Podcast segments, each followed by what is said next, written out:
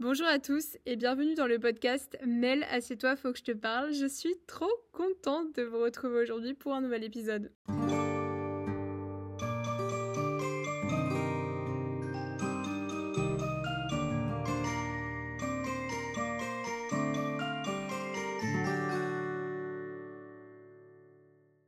Vous savez pas, mais là j'ai mis 40 minutes à faire les réglages de mon micro pour qu'il y ait un son de bonne qualité.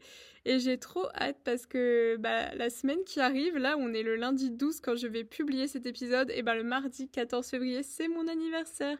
Et oui, je le crie sous tous les toits, euh, sur tous les toits. C'est pas grave, ça fait des années que je fais ça. À l'époque je faisais même un décompte sur Twitter, sachez-le. Euh, je sais me montrer persuasive, mais là pour mon anniversaire, je vais m'acheter sur le bon coin un nouveau micro parce que j'en peux plus. Si vous voyez les installations que je suis obligée de faire, genre là j'ai pris ma table, j'ai mis ma couette de lit au-dessus, j'ai mis une chaise dessus, il y a mon ordinateur, sur la chaise il y a aussi le micro, sur moi il y a mon carnet avec toutes mes notes du podcast et sur la chaise j'ai mis la lampe torche de mon téléphone pour pouvoir voir ce que j'ai écrit. On est sur un setup de qualité. Mais là, le pire, c'est que j'allais abandonner, j'allais me dire ouais non c'est bon, vas-y j'enregistre pas, et j'ai juste tenté un nouvel angle, et là c'est vraiment un signe du ciel si le son est bon, parce que vraiment ça fait plus de 45 minutes que, que je suis en train de retourner dans tous les sens, tous les réglages, de mettre euh, tous les angles de la mini pièce que je me suis créée pour voir euh, où le son est le mieux. Et ben voilà, il est là, et aujourd'hui nous sommes partis sur un nouveau sujet qui me tenait aussi à cœur, un peu comme tous les sujets que j'aborde ici, hein, j'ai envie de vous dire. Et vous avez pu remarquer au titre que cet épisode s'appelle C'est parce que je vous invente que je tiens autant à vous. il se trouve que c'est une citation d'Antoine de Saint-Exupéry qui reflète euh, bah, probablement l'idée que la création d'une simple image ou d'une idée de quelqu'un renforce notre attachement à cette personne. Et c'est rigolo parce que c'était l'épisode que je vous ai enregistré et que j'ai jamais publié euh, parce que j'étais pas forcément satisfaite du résultat. Et pour autant, je suis tellement heureuse de vous parler de ça. Je me demande à qui ce n'est pas arrivé de se fabuler tout un monde autour d'une personne et qu'au final la personne soit en réalité mais totalement différente et difforme euh, comparée à l'image qu'on s'était créée dans notre tête. Et pour autant, la personne ne nous a jamais menti, il n'y a pas de trahison, c'est juste nous qui nous étions fait tout un monde. Eh bien, voilà le sujet d'aujourd'hui. En inventant ou en imaginant quelqu'un, on crée parfois un lien émotionnel tellement particulier qu'il est souvent plus fort euh, que celui de la réalité elle-même. Et d'ailleurs, notre pouvoir d'imagination, ça nous montre à quel point nos émotions peuvent euh, être influencées par la perception subjective qu'on a les uns des autres. C'est donc un thème assez particulier euh, que j'aborde aujourd'hui parce que, comme je vous l'ai dit, il nous est déjà tous arrivé de façonner l'image fictive euh, bah, d'un crush ou d'un flirt, par exemple, parlons bien, parlons français, et d'être déçu de la réalité ou bien de recomposer l'image mentale euh, d'un ami avec que les bons souvenirs qu'on a de lui, qu'on a avec lui du passé pour, dans tous les cas, avoir l'impression de faire face à une inconnue aujourd'hui. Et je veux vraiment traiter ce sentiment d'effroi et de stupéfaction face à l'inconnu qu'on a en face de nous parce qu'on a l'impression de se sentir mais tellement trahi alors que c'est nous le problème, c'est nous qui avons façonné de toutes pièces une personne dans notre tête et vraiment s'interroger sur le pourquoi on fait ça. Pourquoi on se fait du mal comme ça? Pourquoi on se sent obligé de fabuler, d'imaginer, de romantiser une personne qui existe en plus dans notre tête? Pourquoi je vais séparer et articuler cet épisode en plus ou moins deux parties. La première va concerner le fait de façonner de toute pièce un inconnu. Pourquoi on est habitué à faire ça, à imaginer la vie de personnes qu'on ne connaît pas, à se façonner un personnage entier dans notre tête comme si on passait nos jours et nuits avec cette personne alors qu'on ne la connaît pas? Et dans une deuxième partie, je pense que je vais traiter ce qui fait le plus mal, le fait de réinventer un proche une personne proche de nous qu'on a également façonné au final différemment dans notre tête. Pourquoi on fait ça? Et aussi, bah évidemment, comme à chaque épisode de podcast, mes petits conseils euh, face à ce cas de situation. Let's go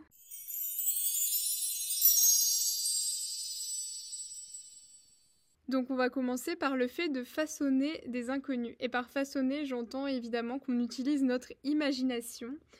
Et c'est vrai qu'on a un immense pouvoir d'imagination puisqu'il nous permet euh, de former nos idées, de concevoir des possibilités, donc tout ce qui est connaissance.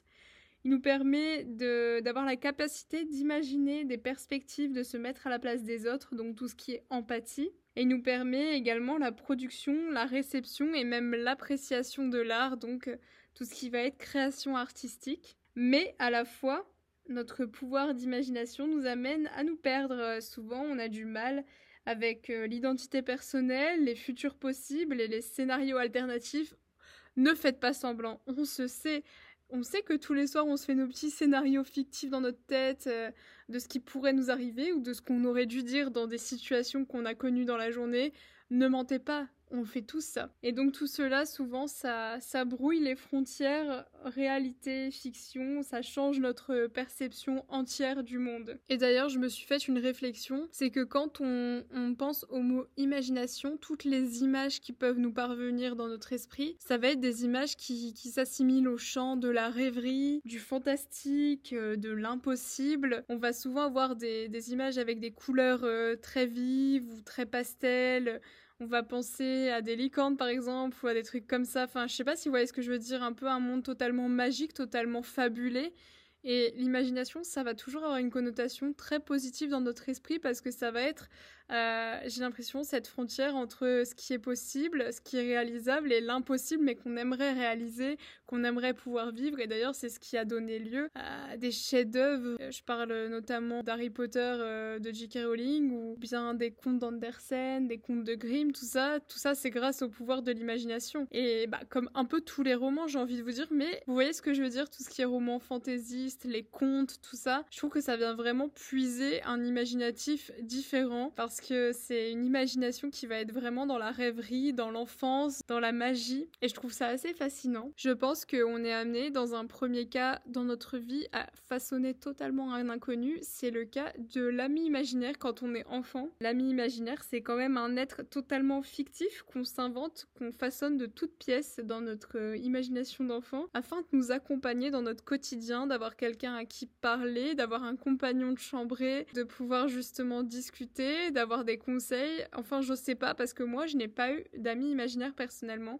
mais je connais beaucoup de personnes qui en ont eu et qui ont été vraiment marquées par ce passage. C'est notre cerveau qui, invente tout ça pour nous aider, pour nous protéger aussi, pour euh, nous montrer qu'on n'est pas seul. Je pense que c'est un système vraiment de protection du cerveau quand on est enfant pour euh, se sentir épaulé et qu'on nous tienne en permanence compagnie, je pense. La solitude qui nous angoisse à un point tel quand on est enfant qu'il faut qu'il y ait toujours quelqu'un, il faut un pilier même s'il est fictif. De penser au sujet de l'ami imaginaire, ça m'a rappelé que dans mes cours de philo en terminale, on avait vu un cas d'ami imaginaire qui est très connu, mais au final, on soupçonne pas que cette histoire provient totalement de, de l'enfant qui a un ami imaginaire.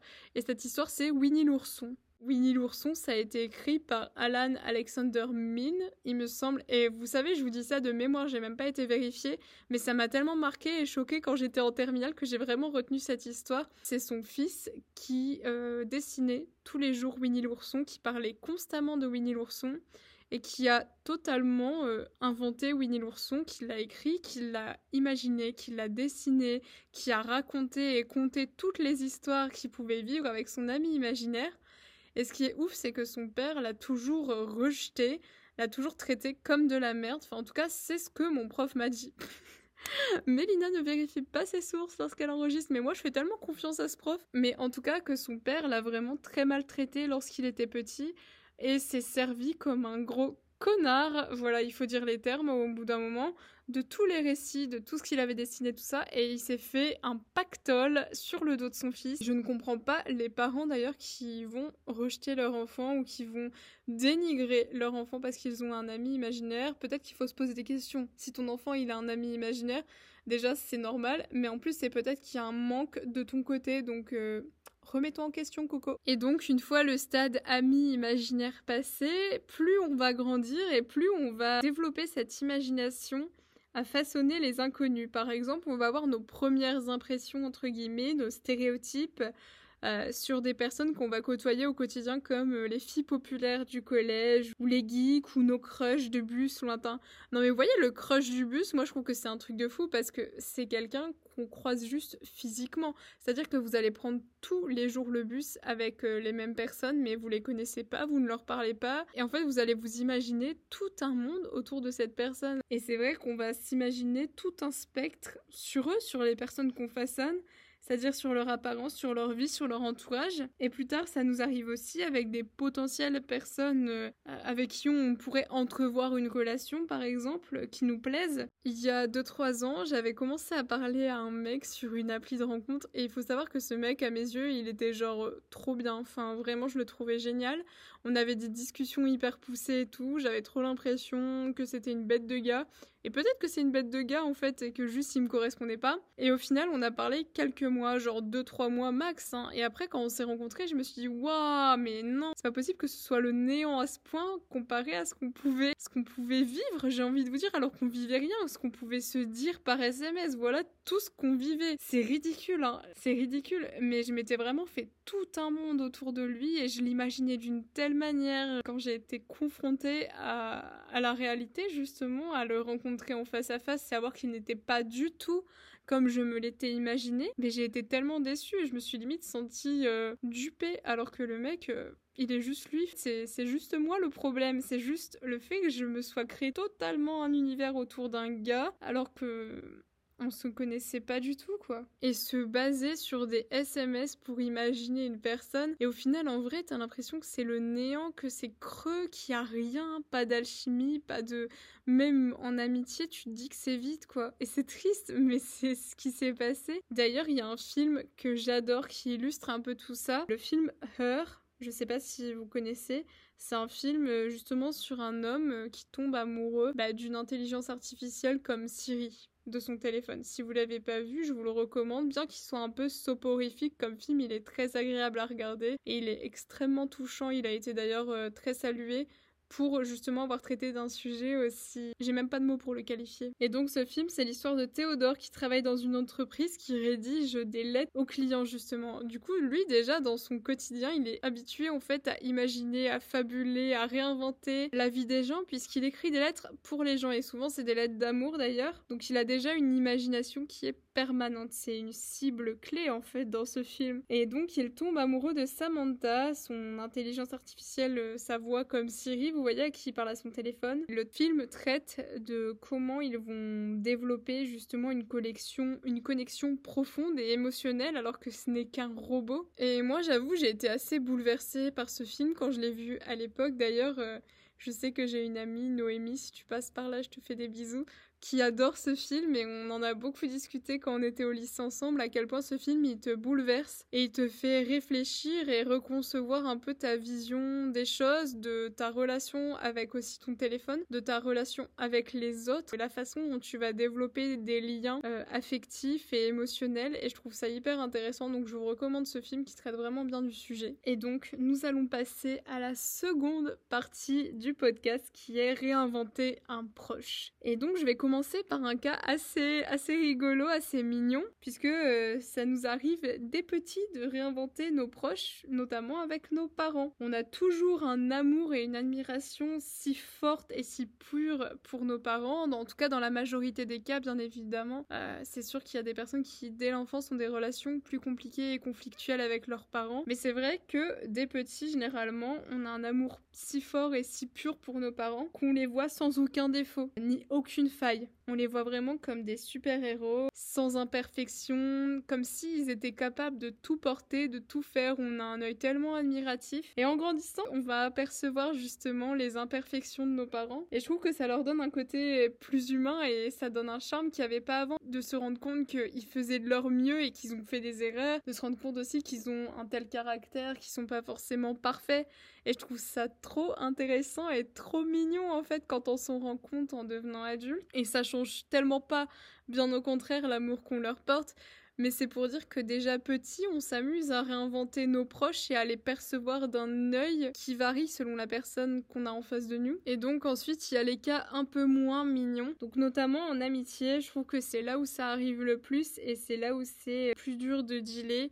C'est là où ça fait le plus mal pour moi, les déceptions amicales. C'est quelque chose qui fait extrêmement mal, c'est quelque chose dont on parle pas assez et que je trouve extrêmement douloureux. C'est difficile de savoir si on est toujours attaché à la personne qu'on a en face de nous, de roi en face de nous, ou si on est juste attaché aux souvenirs qu'on a avec cette personne. Et c'est tellement dur aussi de se résoudre à dire au revoir à quelqu'un qu'on a profondément aimé et qu'on compte toujours aimer de toute façon et qui comptera toujours à nos yeux d'une manière assez particulière et au final on a tous les deux des évolutions différentes parce que parfois on n'est plus alignés aussi avec nos amis. Et vous voyez, comme on est humain, on n'aime pas le changement. Donc quoi qu'il arrive, c'est un peu comme un koala qui a une branche d'arbre. Si sa branche d'arbre elle est cassée, bah il va quand même euh, se poser dessus parce qu'il va pas changer sa branche d'arbre, c'est sa branche d'arbre, vous voyez. Même si elle est cassée et qu'elle risque de le faire tomber c'est quand même sa branche d'arbre. Je pense que nous, on est un peu pareil dans nos relations. Je pense que c'est un système de protection de notre cerveau, de notre esprit, euh, qui enjolive d'une manière très très vive les souvenirs, euh, les bons souvenirs. Évidemment que les bons souvenirs qu'on a avec une personne pour ne pas être confronté à la réalité. Et ça d'ailleurs, je pense que c'est une des choses les plus dures parce que notre esprit, notre cerveau va toujours tourner, que ce soit dans le cadre d'une rupture amoureuse ou amicale. J'ai l'impression qu'on est convaincu de notre choix jusqu'à ce que notre cerveau vienne brouiller les pistes avec comme des violons, vous voyez. Il va nous rappeler que les bons côtés, que les bons souvenirs, alors que si on en est arrivé à ce point de non-retour, c'est qu'il y a une raison. C'est pas sans, c'est pas sans action, c'est pas sans rien. Et pourtant, on sait que notre cerveau va nous charmer. C'est fou hein, de se dire ça. Et que c'est tout un système pour nous protéger parce que parfois la peine est tellement douloureuse et c'est tant de souffrance qu'en fait il vaut mieux peut-être vivre euh, une sorte d'illusion ou quelque chose d'assez lent pour nous laisser le temps de digérer tout ça. En vrai, j'en sais rien. C'est juste des spéculations que je vous fais. Je pense vraiment que c'est un peu un endormissement, c'est un peu comme quand on nous donne euh, des médicaments pour aller mieux. Enfin, je pense que c'est vraiment un système pour nous faire digérer le morceau. Donc sur ces belles paroles, on va passer aux conseils. J'ai vraiment eu des difficultés à vous procurer des, conseils qui s'adaptent à tout parce que ce sont des situations tellement intimes et particulières. Mais dans les deux cas, inconnu et connu, c'est très dur de voir euh, c'est très dur de se prendre la réalité en face, c'est extrêmement difficile. Et à la fois, j'ai envie de vous dire que c'est ce qui peut vraiment nous arriver de mieux. Parfois, cela peut être l'unique moyen de se réveiller et que plutôt de rester dans une illusion avec euh, un futur hypothétique, avec des si on refait le monde comme on dit, et si d'autant plus c'est une personne connue. Rien n'est définitif dans la vie et je pense qu'il faut que vous gardiez ça en tête. Il n'y a rien qui est définitif. Il y a des situations où les chemins sont amenés à se, séparer pour une raison, parce qu'on a évolué tous les deux d'une certaine manière, qui font qu'on n'est plus alignés aujourd'hui. Mais parfois on peut se retrouver, vous voyez, c'est comme les trains. Si moi je descends euh, à Nantes et que l'autre personne elle descend à Angers, bah on peut se retrouver à Paris dans quelques années en même temps. Vous voyez ce que je veux dire? Bah c'est un peu pareil. C'est un peu une comparaison de merde, on dirait une phrase Facebook de 2012, mais je vous jure que c'est vrai. Si l'amour qu'on se porte est sincère, alors il faut faire confiance à cet amour. Je pense qu'il y a des personnes qui euh, croisent nos vies et il y a des personnes qui font pas juste que croiser nos vies. Il y a des personnes qui sont importantes à un tel point qu'on estime tellement et que même s'il y a des moments où ça ne va plus, on n'est pas fait pour être ensemble dans ce moment-là de notre vie. Si l'amour qu'on se porte est si grand, on finit par se recroiser. Et pour vous dire, moi, ça m'est, ça m'est arrivé avec une de mes meilleures amies de, bah, d'avoir un moment de nos vies où on avait évolué de manière différente et on se retrouvait plus. Enfin, vraiment, on n'était plus alignés. On s'est pas parlé pendant quelques années. On s'aimait, bah, amicalement, vous voyez, mais tellement fort, il y avait une si grande euh, connexion que bah on est revenu dans la vie l'une de l'autre et c'était comme si de rien n'était, enfin comme si on s'était pas quitté pendant deux ans alors que pourtant les deux années sont bien passées sans qu'on se soit parlé et au final quand on est revenu l'une vers l'autre c'est comme si on avait réglé chacune de notre côté les choses qui faisaient qu'on n'était plus alignés et que d'un coup on avait des vies complètement différentes mais on était alignés.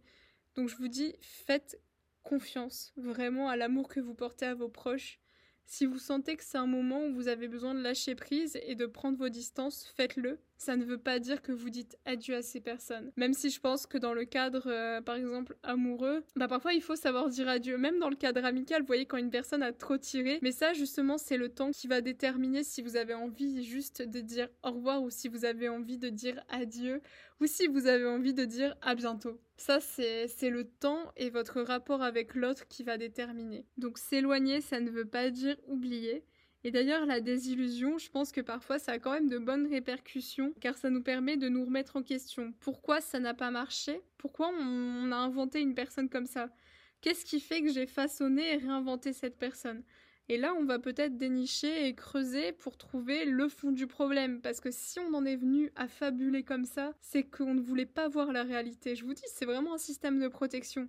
Et si on ne voulait pas voir la réalité, c'est que la réalité, tac, tac, tac, tac, tac, vous allez vous-même trouver vos propres réponses à vos questions. Et ça nous permet aussi de nous comprendre et de nous connaître. Est-ce qu'on a peur au fond de la solitude? Et c'est marrant parce que là, j'ai repensé à une phrase de Frida Kahlo, une citation. Je me peins moi-même car je suis souvent seule et je suis le sujet que je connais le mieux. Et je trouve ça tellement parlant et plein de vérité parce qu'on devrait tous être le sujet qu'on connaît le mieux et quand on a peur de la solitude et qu'on est constamment avec des gens. Après, je dis pas parce que moi j'aime beaucoup être entourée et c'est quelque chose que j'ai beaucoup réalisé ces derniers temps. Parce qu'à l'époque j'étais trop en mode ouais, independent woman, je ne veux être toute seule, je veux être avec personne. Et au final, quand on subit la solitude, je peux vous dire que c'est pas les mêmes paroles qu'on pense. En tout cas, c'est quand même nécessaire parce que quand on est tout le temps entouré en permanence, bah, je trouve qu'on se connaît pas aussi bien que quand on est confronté à soi-même. Et ce qu'elle dit, je suis le sujet que je connais le mieux, mais on devrait tous être le sujet qu'on connaît le mieux. À quel moment on se spécialise dans des choses qui ne sont pas nous? Enfin, à quel moment on se spécialise mieux dans d'autres domaines que nous? Enfin, je vous le demande. Et d'ailleurs, euh, toute cette désillusion, ça peut aussi nous amener à nous redécouvrir. On est en constante évolution. Et donc forcément, bah, on développe des nouveaux, besoins, des nouvelles envies. Et on a parfois besoin aussi d'ouvrir de nouveaux chapitres. Je dis pas de forcément recommencer à zéro, mais parfois il faut savoir aussi tourner la page. Tout, tout n'est pas fait pour durer et c'est ce qui est beau dans la vie, c'est aussi le fait qu'il y ait plein de choses qui soient éphémères. Et donc le dernier conseil que j'ai à vous partager, c'est tout simplement de s'autoriser au chagrin. Autorisez-vous à ce que vous pleuriez, autorisez-vous à être chagriné, à juste libérer vos émotions parce que tout ce que vous ne sortez pas maintenant, ce que vous intériorisez, vous allez le ressortir mais tellement pire plus tard et je vous en supplie vraiment, libérez-vous, libérez vos émotions. Laissez-vous aller au chagrin parce que c'est pas quelque chose de négatif, c'est justement extérioriser, ça fait du bien. D'ailleurs, un grand homme qui est Shrek a dit mieux vaut dehors que dedans. Faut que j'arrête de faire de l'humour dans ces podcasts hein, parce que franchement, je vais finir podcastos du bide. Aïe aïe aïe. Mais enfin bref, j'espère que cet épisode vous a plu et que les petits conseils peut-être vous feront du bien à l'écoute et que ça vous fera du bien aussi de ne pas vous sentir seul dans ce cas de figure. Sachez que vous ne l'êtes jamais. Et d'ailleurs, euh, j'ai eu des très très bons retours sur le podcast. Enfin, vraiment, je voulais vous remercier aussi. Remercier ceux qui prennent le temps de m'écrire un petit message pour me témoigner de, bah, de ce qu'ils pensent des épisodes, de ce que ça leur procure, tout ça. Ça, vous savez pas à quel point ça me réchauffe le cœur et ça me met parfois même la larme à l'œil. Merci pour tous vos retours, merci pour tous vos partages, merci de me recommander. Je sais qu'il y en a qui le font et vraiment ça me, ça me fait tellement plaisir parce que j'ai démarré le podcast euh, tout début janvier, genre le 5 ou le 6 janvier. Et en un mois, j'ai récolté plus de 600 écoutes. Et c'est peut-être pas grand chose, je sais, mais pour moi c'est énorme qu'il y ait 600 écoutes sur euh, ce que je peux produire.